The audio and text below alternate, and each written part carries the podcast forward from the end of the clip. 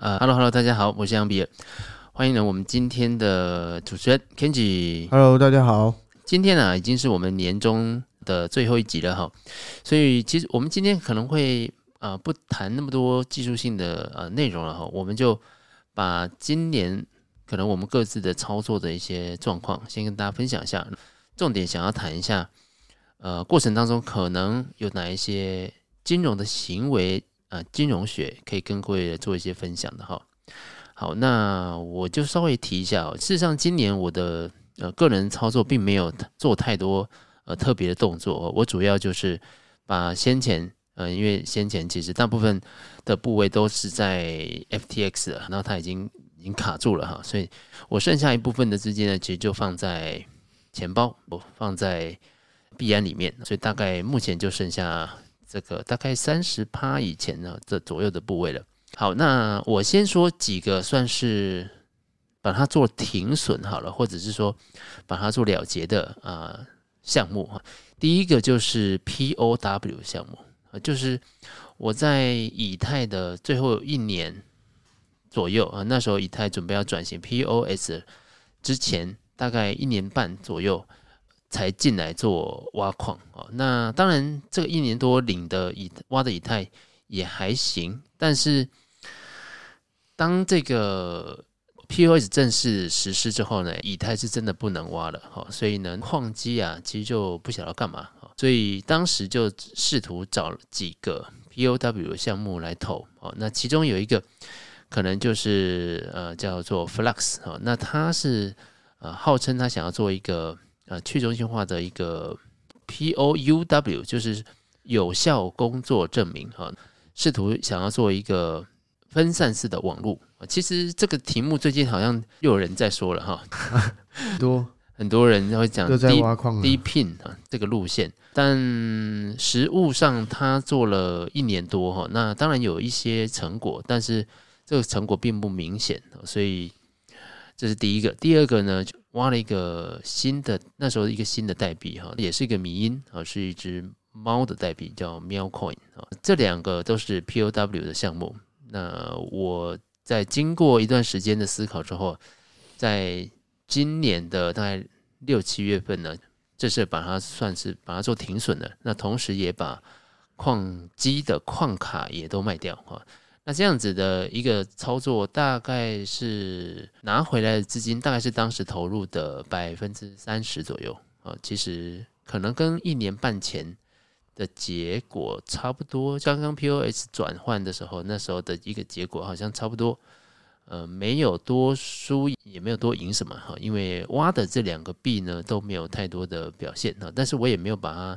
通通都卖了，我就暂时就先把它丢着哈。这个是。一个心态上的转变呢，当时你可能觉得有一点点舍不得哈，但实际上确实是不需要留恋呢，其实上就直接出掉也没有什么问题哈，只不过你可能当时的矿卡买很贵嘛，后来诶就是说用三分之一的价钱卖掉，有点可惜哈。那这里面其实牵涉到一个投资心理学啦，待会我们再来分享哈，为什么停损这么难呢？为什么要？割舍掉过去的，呃，你可能看好的项目这么难这件事情哈，那再来剩下的部分呢，你都大部分是以太跟一部分的比特来做持有。那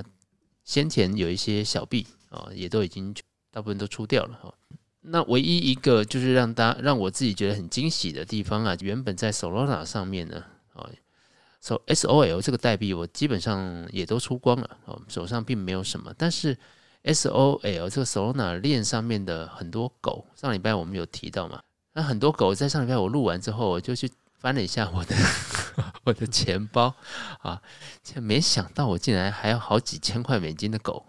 所以他们涨很多，所以我就顺势的把它做一些了结哈。因为确实这个迷因走到这里，诶，那它后面的机会其实应该应该要再往上涨更多，这个难度是很高的。好，那所以这个部分获利的情况情境之下，我拿钱回来，我也没有再打算先再去投一些什么哈，因为像包含像这个铭文什么的，其实嗯，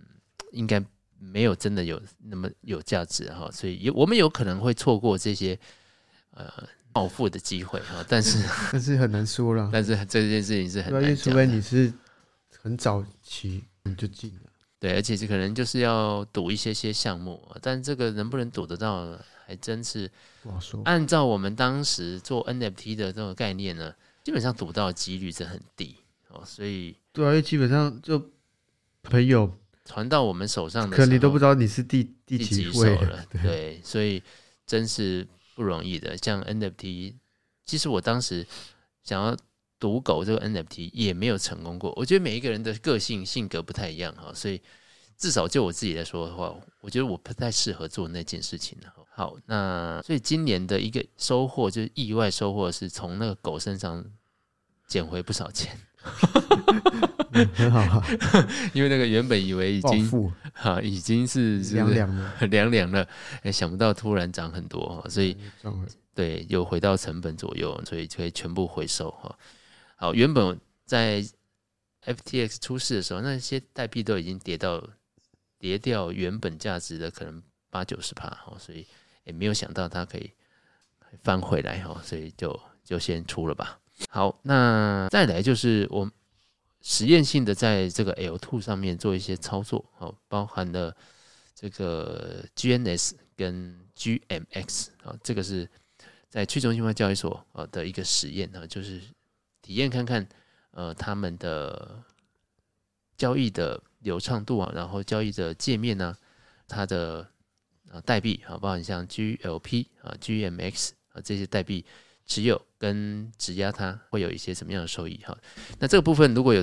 呃再长一点时间有一些心得的话，再来跟大家来做分享。好，那个听听 Kenji，今年你有做什么动作？有什么做做了什么操作？应该蛮多的，我想想。应该说，先挑个成功的案例好了。成功案例，成功没有？其实我算是比较长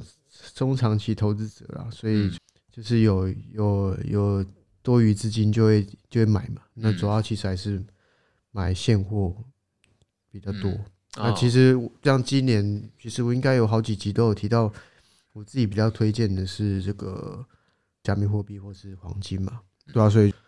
加密货货币、货币、黄金都有买。那但是中间有做一些部位上面的调整啊，因为从比如从去年熊市到现在，其实一直主要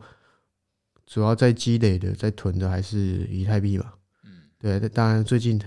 它表现很真的很弱，还没还不还可能还没还没开始。你看，就像我们之前讲的嘛。对，庄家们会骗我们把以太转到乐色身上。对啊，所以我我是坚决不这么做。对，因为年初被骗过一次，因为年初那时候应该之前有分享过，最失败案例应该就是买比特币 NFT，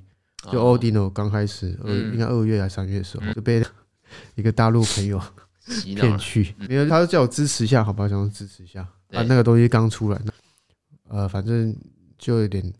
太容易被骗了。买的时候就出不掉，再也出不掉。对，然后成功啊，就就我刚刚说，就一直都都是囤以以太币嘛。以太币买了之后，会自己去玩一些这种以太币衍生的产品嘛。那当然，大多数还是做这个质押啦，POS 的 stake 拿 POS 的这个收益嘛。只有少部分我会再多冒一点风险去去玩这种呃，比如说。像之前玩也有玩过 GenX 的，就不像比比尔说的，就是纯，但我是我是单纯是压压以太嘛，但是收益太低，我后来又又换，然后之前就玩一些这种 L LSD 对。部部分的，对，最近的话是 LSD 有没有什么新的进展？好像进展应该都蛮多，但是但是有时候真的关注不不过来，因为因为太多了，对，然后我现在的话。以太币后来最近的话，LSD 会参与一些新的那协议嘛，但是就少部分啊，不敢冒太多风险。我比如说像那个之前呃，可能之前有提到吧，Prisma 这种，他们是做那种就 LD LSD 在年终以后有一直就是在那个很多那种这种稳定币热潮嘛，我包括之前我自己有介绍过 Raft，然后他他们后来好像也有出事。还有前面那个，比如说大陆做的 Libra Libra，哦，还有那个好多 Ref 啊 Libra 啊等等的，马 Pando 也算是 LSD 哦。但我前前阵子是有玩那个 Prisma，Prisma 刚好有做一些这个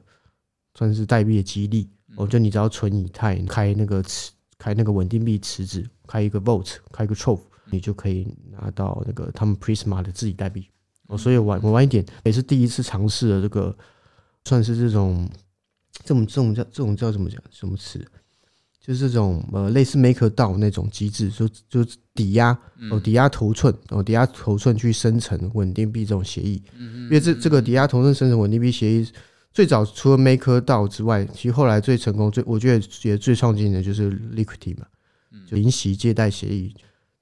它没有利息哦，它只算一次性费用，你只要存一台进去，你可以借 maybe 可以借这个五十趴。五十趴是健康健康情况下，哦，可能最多你可以借七十八十趴的稳定币出来，然后你可以自由的去使用。那 L L LUSD 应该是始祖啊，哦，就这一块始祖。哦，它有个有个英文字我忘记了，反正就是这种抵债务抵押抵押头寸可以借稳定币。那后来这东西这种这种基础设施就就衍生到传播到这个 LSD 赛道嘛，因为那时候 Liquidty 做的时候，这个还没有进进入到 POS POS 对。那在今年的时候就很多这种。呃，仿或是说继承哦 Liquidty 这这套系统的哦，这种 LSD Fi 的协议出来哦，所以就刚刚刚讲的 Raft 啊、Libra 这些的，那 Prisma 也算其中一个。那 Prisma 团队它是呃，算是比较由客服那边出来的哦，因为他们有做一些激励，所以就参与一下。他们的稳定币是叫 NKUSD，那我就自己有存一下，然后去借他们这个 NKUSD 出来，然后再把。NKUSD 换回来，换到那个 USDC，然后再我再用 USDC 去去质押挖矿，就这样操作。所以我等于说我质押以以太币，那因为它因为这种 LSD 它你质押的以太币是是可以是代洗的以太币嘛，所以我那时候就就把我的以太币先换成这个 f r e s h 的意思哦 f r e s h Finance 他们的意意思只有因为 Flash 的这个 ETH 质押一般来说是最高了，整个整个以太坊生态是最高。所以我就先换了 Flash，那可能拿拿四八三八，所以把它质押到这个 Prisma，然后开一个池子，然后借大概二分之一稳定币出来，然后再去稳定币再挖矿，然后稳定币我就把把把它放到那个 Optimism，我要放到 Optimism 去挖，但是这个操作其实蛮麻蛮麻烦，我我自己是觉得蛮麻烦。对，有时候操作起来有些烦，就把它拿到 Optimism 去挖，可能挖挖一些这种稍微小市值的币种，但是收益比较高的，就冒一点风险啊，可能挖个二十趴稳定币收益这样子，对，然后又可以一边领 Prisma 的空投，所以这是前阵子玩玩的啦，但是都都不敢放太多资金，因为毕竟他们的新协议嘛，所以就是那这个体验除了就是感觉麻烦以外。就还是麻烦，麻烦 就是，但是但是收益应该是不错啦。但我们我没有计算，就现我现在还是就是放着嘛。对，就主要是不方便的。确实，以太坊的这个 gas fee 是很高，因为像 Prisma 那种那种协议，他们的智能合约比较复杂嘛，所以你可能要存存存币进去啊，开开这个池子，基本上像前阵子不是手续费很高，说那个可能你你如果资金太小，你就不会想要尝试。所以所以那时候我想要再存第二次。但是因为前阵那时候不是在炒一些什么乐色币铭文什么，就 gas 很高，gas 拉上来，所以我就我就放弃了，因为那完全不划算，对啊。啊，这样子这样子的收益你觉得怎么样？收益应该是还不错，因为因为我用稳定币，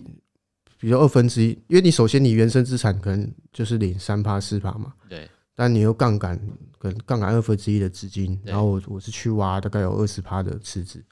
所以等于说，你的收益应该是会有十几趴、十四趴上下，对，然后再加代币空投的那个奖励，可能就会再更更多一点。包括前阵子还要存一个这个超难的、欸，真的是真真的麻烦。对，然后对啊，但是主要是也没办法，只能体验一下，要不然就是实验看看，看看他的他的他的到有些时候我们为什么会先体感的去。测试这些项目啊，也就是你没有实际对钱投进去呢，去体体验个一两个月，我们很难跟大家讲说到底它好不好用，或者是说它的效果是不是如它所宣传的那样。对，所以所以嗯、呃，某种程度我们在做这些动作，有些时候是一些做做做研究的概念啊。对啊，其实也是那时候也是尝试，因为以以前其实一直一直蛮想用 Liquity。但是真的那个 gas fee，我觉得就是不划算，还是这样，对啊，所以就就就放弃，就看看。然后像前阵子还有在存那个，最近就是一直有那种以太币的新的一些质押的协议嘛，所以也有在拿一些去去试试看，因为他们都有就是有些奖励嘛。刚开始可能都有一些奖励，对啊对啊，所以就有去试。那你有试到像 Layer Two 的项目上面上面去吗？Layer Two 现在最近哦，今年今年 Layer Two 呃，大概 GMX 四然后那其他对还有没有？就是然后，其实我我自己的、啊、用最多应该就是，就之前有介绍那个 Beefy 嘛，Beefy 反正其实还蛮蛮方便的。它已经架到，它有就聚合，它是聚合嘛，聚合各个那个，所以它是有包含像 OP OP 啊，或者是对啊对啊，它新链的。新链都有包含，像 Base 啊什么也有，因为有因为就蛮好用的。它首先它会先帮你把关嘛，选一些可以挖矿的池子。对。可以质押的池子，然后你就再去挑这个网页给大家聊一下，叫做 B E E F F R 对，哎 F E E 是不是？B B E E F Y 啊 B E E F Y 啊打 com 哎对对对。E F Y 打 com B E E F Y 对对一个牛头的。对对对。好，其实这个网站我在好好久好久以前就用过，然后。应该是这个市场快要有点下来了，那时候在担心说，这个钱你可能不能再全部放在这些币里面，要放要留比较多在稳定币上面，才在找当时稳定币有哪一些有息的工具，所以找到这个网站上。但诶，它现在它长得有点不太一样哎，它有它有更新，它有更新的，真的是变蛮厉害的感觉哦。对对对，其实就 Beefy 是蛮不错的，算蛮友好的。我自己是用了，应该用一一两年有了。我觉得主要是放稳定币的，去去去生利息比较实实惠，然后方便。那因为我都是用用 OP 的嘛，OP 用最多应该就是 Beefy 啊，都然后 B 然后 OP 上面最大的这个 Death Velodrome 这这两个为主，对啊。然后其他 L two 的话就是呃，就是最近有玩一下那个 Gans Network 嘛，然后有有有存他们的。币这样子，这个应该是近期。反正总结一下，今年的话，前基本上都是做这个，主要是囤币为主。现货其实囤币。年终，哎，应该说年初、年中的时候有做一些部位调整，就把以前，因为以前我买蛮多，其其有一些小其其其他的币嘛，把它做一些部位切换。就应该说在熊市的时候，就把这些小币全部都换到以太币，感觉就。不太行，就止损换到把它把它换到这些那个以太币为主了。对，今年第三季的时候，把就布局一些，主要还是以太币生态的币为主。因为因为我我自己是比较看好以太坊啊，所以就是其他的基本上都没有没有什么看。因为以前以前很喜欢其他生态，但但后面都被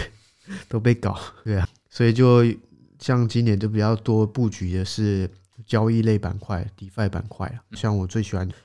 比如说，呃，GNS 啊，然后像那个 MakerDAO 啊这种顶级协议，基本上都是选龙头的，啊，就 GNX 就做做衍生品的，然后 MakerDAO NK 啊这种，对，这种对，那这个是我我自己比较多的，然后还有一些其他的，就 DeFi 类的。那我我们就回头聊聊说，这个当时在熊市的时候，你砍部位。的一个他自己是怎么怎么砍的哈？那嗯，我我我先说一下，我我在把这个矿机砍掉的时候，事实上也是呃自己也在回想说，为什么停损这件事情这么难哦？那其实这个我在我们投资心理学里面有一个心理的状态哈，这个是。我们会把买买入价格当做一个参考点，从这个参考点呢，会决定说，哎，我当时是赚钱还是赔钱。所以一样啊，我当时买矿机，我如果说是三十万啊，那现在把它卖掉，可能剩十万啊，十五万或者是十二万，那个时候就觉得说，哎，好像输很多啊，就不不太愿意去割肉或者停损。那但是哦，相反的，如果是在行情上涨的时候啊，有很多人可能是。涨了二十趴、三十趴的时候，就不太愿意再继续冒险了，会选择是落袋为安啊。所以这种情境呢，很很奇怪，在亏损的时候会抱着亏损部位，就在期待说它会不会有一天回来啊。但是反而在上涨的时候会赶快的啊就把这个部位把它除掉。那所以从这个角度上面想的时候，为什么我们会看到很多投资人真的赚钱的部位其实抱不住，这个赔钱的部位反而会抱很久？对。那我回过头来哈，我觉得我们要能够把一个部位抱得久，你就必须对这个标的本身是有足够的信赖感。所以为什么绝大多数在市场上真的有赚到钱的人，其实他可能不是持有很多狗狗很多，或者是持有这些这些啊突然爆发的这些好几百倍的币的人，这种人有，但是他非常非常非常少哈。但如果有有比较多的人是真的赚到钱的，大家可能会就留意到说，哎，有些人很早之前啊、呃、买的这个比特，那突然找不到私钥，过了十年之后找到啊，然后你就知道说他已经是暴富了哈。是是。那再不然就以太的这些呃很多的金鱼们，其实他们持有以太的时间也都非常非常长。那你只要持有时间够长，其实这个市场怎么样波动，对他们来讲影响都不是很大。那你就会知道他们都是。获利的倍数都非常高啊，所以我我从心理学上，我们再回头看说，哎，为什么我们在面对啊损失跟获利的时候，不同的心态啊，其实会决定我们可能的这个结果。好，所以举例来说，我们来看一个实验哈，那你同样呢，你也可以想想看你自己的一个状态哈。我先问第一题哈，你可能呢有百分之五十的机会啊，可以得到一千元，也有百分之五十的机会。可以得到零元，这是 A 选项。另外一个选项就就是 A two 选项哈，你有百分之百的机会可以得到五百元。在 A one 选项你是百分之五十得一千，百分之五十呢什么都没有。A two 是百分之百的机会可以得到五百元。好，我们先想一下 A one 跟 A two，你比较有可能会选哪一个？好。想完这一题之后呢，我们再看一下 B one 跟 B two 的选项哈。那这个 B one 是你有百分之五十的机会啊，你可能会损失一千元，百分之五十的机会啊，你不会损失。另外 B two 的答案是呢，你有百分之五十的机会，要百分之百的机会会损失五百元。我们可以想一下，你会选 B one 还是 B two？好，在这个实验里面呢，在赚钱的时候，你可能会想到，哎，有一百。百分之五十的机会得一千，百分之五十的没有，所以在 A 的这个情境的时候，有绝大多数人会选择百分之百先拿五百块。好，但是如果在亏损就不一样。如果你有百分之五十的机会啊，可以亏损一千，百分之五十的时候不亏，或者是百分之百啊会亏五百块，绝大多数人呢，他就不会选择亏五百块了。他会选择跟他，也就是百分之五十的机会，赌赌看会不会自己是不亏钱的。那这个就是为什么在统计上面，大家会发现说，诶，当你面对亏损的时候，你会从一个保守的投资人变成冒险的投资人；而当你在赚钱的时候，你可能原本是个冒险投资人，但是因为你获利了，你就会变成一个保守的投资人，你就会尽早的获利了结。但是当你在亏钱的时候，你就会觉得我应该要跟他赌一把啊，所以这个就呃这个心理的偏态啊偏呃偏误呢，其实是赌徒的心态啊。为什么很多赌徒在当他在市场里面输钱之后，他为什么没有办法离开市场的原因啊？因为那个时候他的他就不是一个通常传统的金融学都认为说人是讨厌风险的，当但是当你赔钱的时候。你就会从在获利的时候，你变成一个保守保守投资人；但是当你在赔钱的时候，你就会变成一个非常积极的投资人，赌赌看看有没有机会赚到钱。所以这个是为什么我们在过去这段时间，你只要想到你要去做停损、调整部位，为什么这么困难的原因。好，除非你有认识到自己的心理的缺陷，好，那你能够去面对它，你才能。客观的去调整你的部位，但我我相信，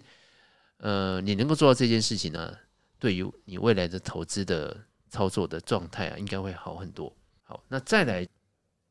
大家都不喜欢赔钱哈，而且是这个赔钱的对你带给你的痛苦程度是远远大过赚钱的。我不知道大家有没有这种感觉，就是说，如果你在市场上赚一百块啊，你的报酬率透过 DeFi 或者什么，哎，拿个二十趴，你会。觉得嗯还行啊，但是如果你一个操作然后赔二十趴，这个带给你的痛苦程度其实是远远高过获利的。那这种厌恶损失的状态，其实是会让会这个状态，因为你你痛苦呃损失的对你的痛苦实在太重了，所以很多人会像我们前面所说的，就继续压一把下去。好，好，这个是我们从在过去这段时间里面诶的操作，然后所可以连接到啊这个行为金融学里面的呃一些情境，跟大家做一个分享。好，其实我可以简单讲一下。好。一般其实比尔刚刚讲就是一个就是一般这种算是就是怎么样普通投资者的情况了，因为一般理性投资者他都是这个算是都是风险厌恶的嘛。对。那但是在这个风险厌恶，因为因为投资者有一般有个是类似所谓的效用曲线的，所以就是就是会会像比尔刚刚讲的，会会有这种情况出现。那在金融金融学其实会有很多这种所谓的偏差。的情况，那像最多就是呃，最多可能最知名的也是，比如说大家如果有学过统计，就有有一个所谓的这种幸存者偏差嘛，就比如那特别如果在资产管理业，应该也是都大家都耳熟能详了。就比如说这个基金经理人，他可能这个 做的不好，他就挂掉，就换一个，所以市场上。因为你看到了，永远都是活着，活着的，对。那但是你不知道，已经可能死了很多。你以为这个大家都都应该是很厉害。那这个在加密货币市场其实也是一样，就不管你是做现货投资啊，或是 DeFi 啊，或是呃合约交易，应该都是有这种情况了。那这种其实就侧面反映到一个所谓的这种代表性偏差，哦，就是大家会根据过去的情况，或是 maybe 一个一个传统。去去理解你看到的事情，对，那这样就会有所谓偏差出现。就像我刚刚讲的，你可能以为现在活着这些，你看到这些人好像都都应该是很厉害，都大家都很厉害，但其实是已经有很多阵亡了，或是或是对很多挂掉了，对，所以这个是所谓幸存者偏差背后的一个一个所谓算是。认知偏差就代表性偏差，大家只看到这些代表性的事件、人、事物，嗯，但是去忽略掉了一些其他其他的证据或是一些迹象，对，所以所以这个是，但这反面其实也是一样，比如说比如说投资人都赔钱，然后你以为这个市场就不好，那这也算是代表性偏差一种，然后其实可能可能 maybe 现在就是在在底部这样子之类，对。所以在认知偏差其实就蛮多种的，对吧？就是因为一般这种行为金融型，呃，其实分两大类啦，一个就一个就是可以可以改变，像刚刚我刚刚举例这代表性，它算是认知，认知很多时候你是可以通过一些呃，算是有一些解决方案，可以让你减少呃出现偏差的时候哦。但是有另外一种这种类似情感类的偏差，可能就很难根除。很难去解决。对，那像认知的话，还有比如说有一些比较有两国将两举例两个吧，比较两三个可能也是比较大家比较能够理解。第一个是那种算是 confirmation bias，就是类似中文应该叫确认偏差，或是这种不知道怎么翻。嗯，反正简单来讲就是大家哦会一直关注自己认同的那些证据，或是那些因子等等信息等等。对，就你只关注你你认同的。但你不认同，你就不理他，哦，所以就会就会造成偏差。那这 那这种讲到讲到选举，其实也蛮适用的。你比如说你只支持，你就觉得你你支持的候选，他就是什么都好。哦，但 maybe 你就故意故意的忽略掉那些对他不好，看起来不好。对对对对对，一些你不喜欢看到。对，所以就是。而且现在在这个这种社群媒体软体非常流行的年代，这个演算法会自动帮你排除你不想看。他永远投投资上也是会有这种情况，就就像比如说喜欢喜欢这种铭文的，对吧？他就一直觉得铭文是什么创新啊，什么鬼我不知道。反正就上次有聊过，啊，他其他觉得其他那些就是什么都什么，比如说是什么资讯垃圾啊，什么什么 bug 啊，对，然后没有用途，他可能就忽略，他觉得这个不重要，所以他在投资上就会就会有出现这个偏差嘛，就会就会出现偏差，对。就没有办法很全面的去审视你投资的这个市场或产品，对。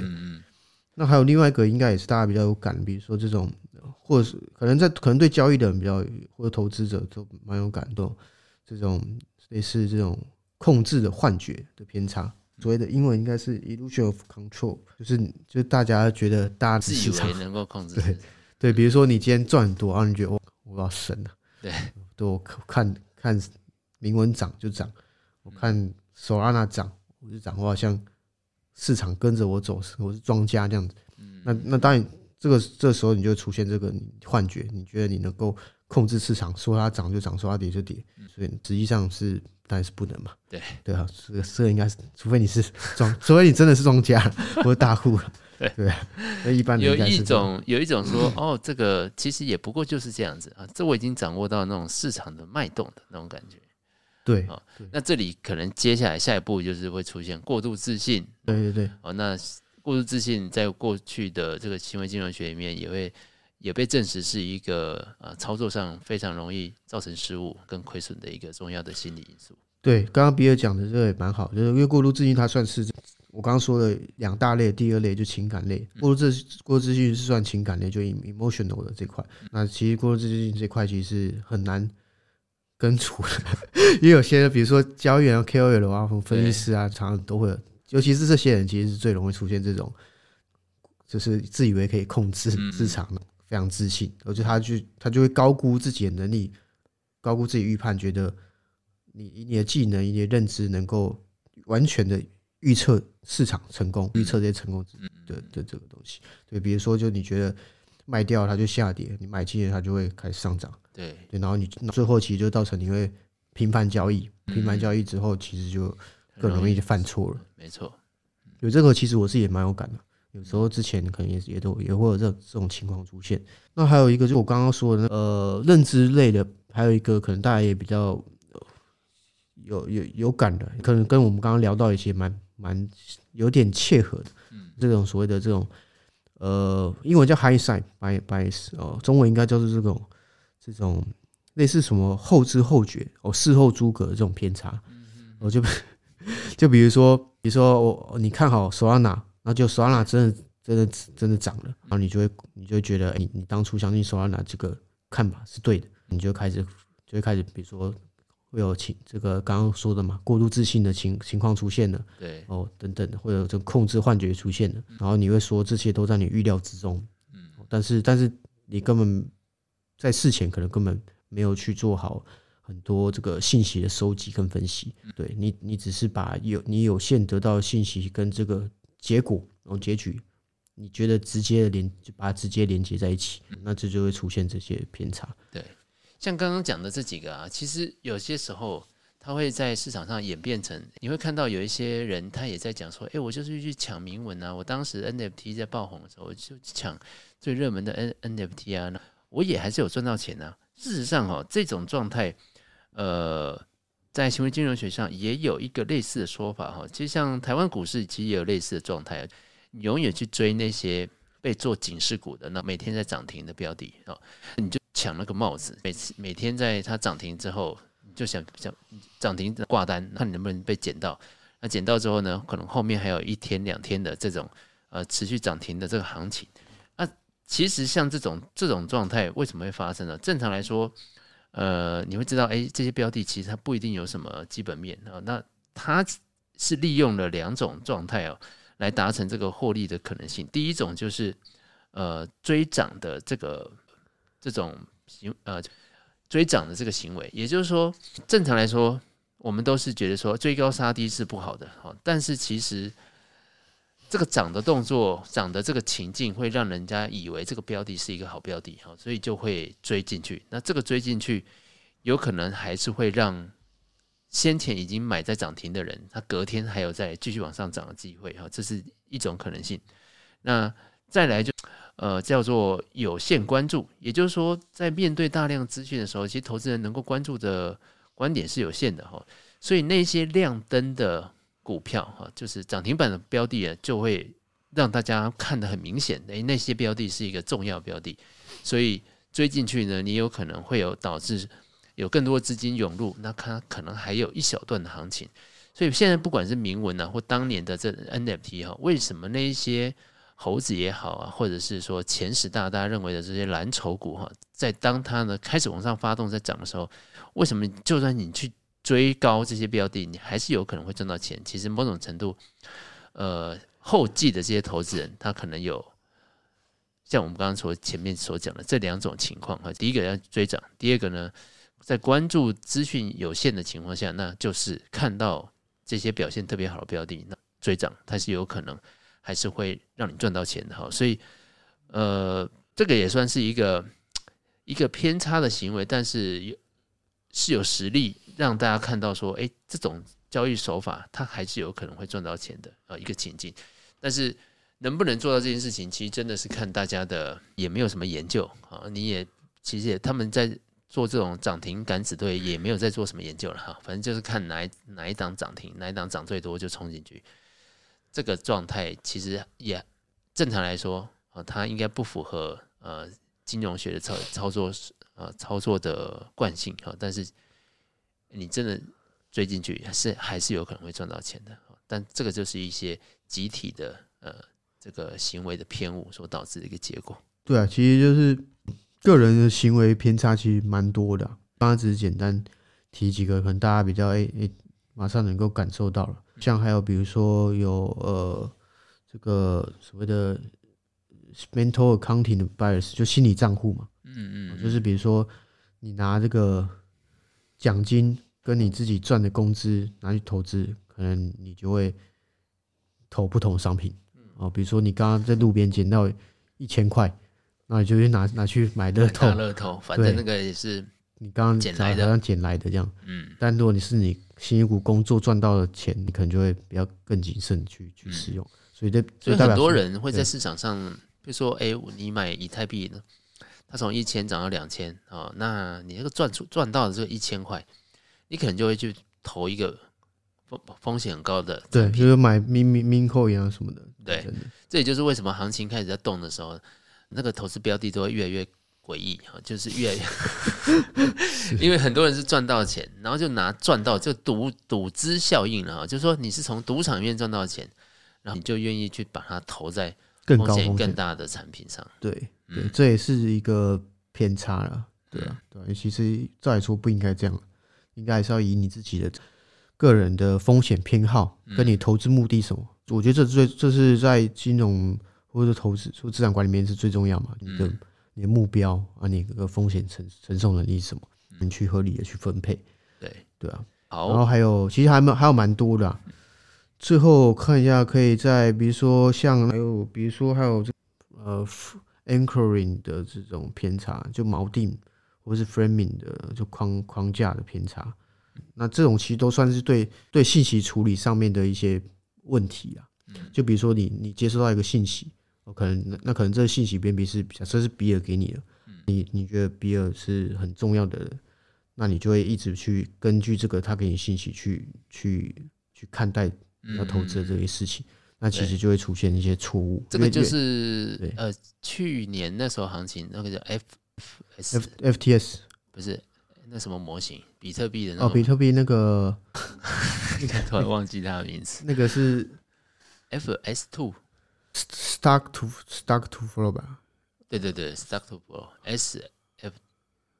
S two F F，对 S two F，哦 S two F，那时候大家不是在看那个模型，对，就是大家神嘛？对，一直都锚定这个，然后就是说他他不是在讲说什么时候会到十万块，对，所以大家都是盯着那个数字，就看说，哎，那不是应该要，啊，就是可能比如说有一个图嘛，或是一个图表之类，你就看上面的曲线啊，看这个数字，那你觉得就是对到这里。对，但可能已经市场在在变化了，那这些可能已经过时 outdated 了，那你没有去调整，就代表说你你的反应会会落后。哦，就太太慢去做调整，哦，这也是一个偏差。那像刚刚讲 framing，其实也是呃也是有点类似，其实都对信息处理啊，比如说呃 framing 其实就类似你你就自己给自己一个框架嘛，比如说比如说比如讲一个比较奇怪的例子，就比如说呃大家都觉得。可能比如说比尔跟你说这 Mincoin 铭文是垃圾，那你就已经把铭文放到垃圾堆里，你就不会再去，就不会再以你的投资方式去分析它，就你把你自己框住了。哦，所以所以这个也是一个信息处理问题。就比如今天如果我有人问你一个问题，那可能每个人对这个问题的理解不同的时候，他他给出的答案也会不一致。哦，所以这所以这个也是一个偏差。对对，简单说，我们就有点呃，难免会有这个先入为主的观念呢、啊。所以呃，为什么有些时候我们刻意的需要去读一些你你觉得读起来就很烦，就很讨厌啊，他想法跟你不一样的文章啊，或者内容，或者是 KOL 的原因，也就在这里。呃，试着从另外一个角度听听看他们的论点是不是就是有道理的，对，然后再思考一下下。对啊，其实这个偏差大概多少都会有，像我自己也会嘛，所以所以很多时候，比如说像我们刚刚讲到，可能大家比较熟悉，比如说这种自我控制啊，或这个这个什么后知后后觉嘛，多诸葛啊，或者说前面 confirmation 这种确认确认偏差等等的。